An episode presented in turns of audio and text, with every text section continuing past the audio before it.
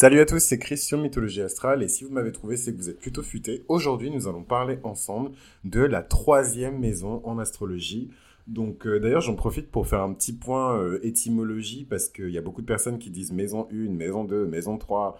Euh, voilà, moi j'ai tendance à plutôt dire première maison, deuxième maison, troisième maison, vous me connaissez hein, à l'américaine. Donc voilà, donc euh, bah, pas de panique, on dit exactement la même chose, même si en France je sais qu'on aime bien s'embrouiller sur des mots. Mais on dit exactement la même chose. Euh, ah, peut-être qu'au final on dit pas vraiment la même chose, parce que c'est vrai que quand on dit la première maison, j'insiste plus sur euh, sa position que sur son statut, tandis que si on dit la maison 4, on insiste un petit peu plus sur le statut et un tout petit peu moins sur la position. Mmh. Quelle belle merveille la langue française. Um, anyway, um, du coup, on va parler de la troisième maison des communications, justement, mais quel hasard, euh, on va parler de, de, de langue, on va parler de sciences du langage, non, je rigole. La troisième maison, c'est la maison qui est historiquement gouvernée par les Gémeaux. C'est la maison de la communication, c'est la maison des communications brèves, c'est la maison de l'environnement proche. C'est une maison qui est hyper compliquée euh, pour n'importe quelle personne qui s'intéresse à l'astrologie, peu importe son niveau, à synthétiser. Même les plus grands astrologues ont beaucoup de mal. Hein à exprimer euh, véritablement ce qui se passe dans cette troisième maison. Euh, tout simplement parce que c'est une maison qui englobe beaucoup trop d'idées et beaucoup trop de concepts en même temps. C'est une maison qui est très... Euh, en fait, c'est la première maison qui est vraiment méta, quoi. et ça, c'est quelque chose qui est pas forcément facile à, vivre. donc voilà. c'est vrai que c'est assez... Non, mais je viens de recevoir un message pro qui est trop drôle. en fait, j'ai fêté la... J'ai souhaité le nouvel an euh, en retard, obviously. Et en fait, je l'ai fait euh, un peu long, un peu euh, autour de, du Nouvel An chinois. Et du coup, en fait, le mec, il me dit ouais, euh, j'ai ça. il dit ouais, je savais pas que tu fêtais le Nouvel An chinois et tout, miskin, miskin. Oh là là là là là là. Mais c'est bien, c'est une bonne blague en fait. Je vais faire ça, ouais. Euh, joyeux Nouvel An chinois et tout. Les gens, ils vont penser que je suis trop loin. Any fucking way. D'ailleurs, peut-être qu'on parlera du nouvel an chinois et de la signification de l'astrologie chinoise euh, sur Mythologie Astrale si vous êtes intéressé. Donc, évidemment, vous savez ce qu'il vous reste à faire. Des likes, des abonnements. Enfin, vous savez ce qu'il vous reste à faire, quoi. Euh, qu'on n'arrive pas au stade où je dois sortir les stats pour dire qu'il y a plus de gens qui écoutent que de gens qui s'abonnent. Là, ça va vraiment m'énerver.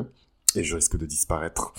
Euh, mais voilà, donc, euh, la troisième maison, c'est la maison de la communication. Euh, c'est la maison quelque part de l'apprentissage des compétences qu'on retrouve à l'école, hein, dans les petites classes surtout, donc euh, école primaire, collège, ça va jusqu'au lycée un petit peu la, la troisième maison. C'est une maison qui est vraiment sympa. Je pense que c'est une maison où on aime passer du temps là-dedans, surtout pour les personnes qui ont beaucoup d'énergie du Gémeaux hein, et beaucoup d'énergie de Mercure. C'est toujours une maison dans laquelle on se sent à l'aise. C'est un secteur de notre vie qui concerne évidemment nos interactions avec notre environnement immédiat, nos frères et sœurs, notre environnement proche, nos voisins, nos pensées, euh, nos déplacements euh, à courte distance. Voilà, c'est pas la longue distance du, de la maison du Sagittaire, hein, c'est la courte distance de la maison du Gémeaux. C'est rapide, c'est incisif, c'est l'écriture, c'est la parole, c'est toutes les compétences intrapersonnelles, c'est toutes les compétences de communication et d'information qui sont dans cette troisième maison. Comment est-ce qu'on formule nos pensées? De quelle manière on formule nos pensées? Ça, ça va être vraiment symbolisé par le signe hein, qui trône sur le cusp de la troisième maison. Euh, notre science du langage personnel, voilà. Ça, c'est très important à, à retenir. Et euh, nos compétences langagières euh, euh interpersonnelles. Évidemment, c'est une maison qui concerne euh, dans, dans une plus moindre mesure les médias et les communications. Mais c'est toujours, voilà, dans le cadre de, du Gémeaux, de l'énergie du Gémeaux, pas du tout avec le scope de l'énergie du Sagittaire. Donc, on n'est vraiment pas dans, voilà, on parle des médias et des communications, mais en gros, c'est les réseaux sociaux, quoi. Euh, qu'on peut retrouver dans la troisième maison par rapport à, à, la neuvième maison, c'est clairement les gros deals de publishing. C'est voilà, c'est c'est on est déjà euh, des gros contrats. Euh, enfin bon, moi je parle toujours business, mais euh, mais voilà, la neuvième maison c'est plus sérieux quoi. Enfin, on n'est plus dans les petites classes, on n'est plus au collège, c'est l'enseignement supérieur, c'est la maison des prophéties. Oh, c'est Jupiter, c'est le Sagittaire, voilà. Donc c'est pas du tout pour mépriser les énergies du Gémeaux ou les énergies de la troisième maison, puisque moi-même j'ai une, une lune en, en, en Gémeaux, hein, euh, et la troisième maison elle est extrêmement importante pour moi parce que je suis ascendant Scorpion, et pour tous les ascendants Scorpions évidemment la troisième maison elle est extrêmement importante pour sur le plan de la carrière euh, surtout, et, euh, et, de la performance artistique particulièrement. Euh, donc c'est une maison qui est extrêmement importante. Donc c'est pas une maison qui est angulaire du tout.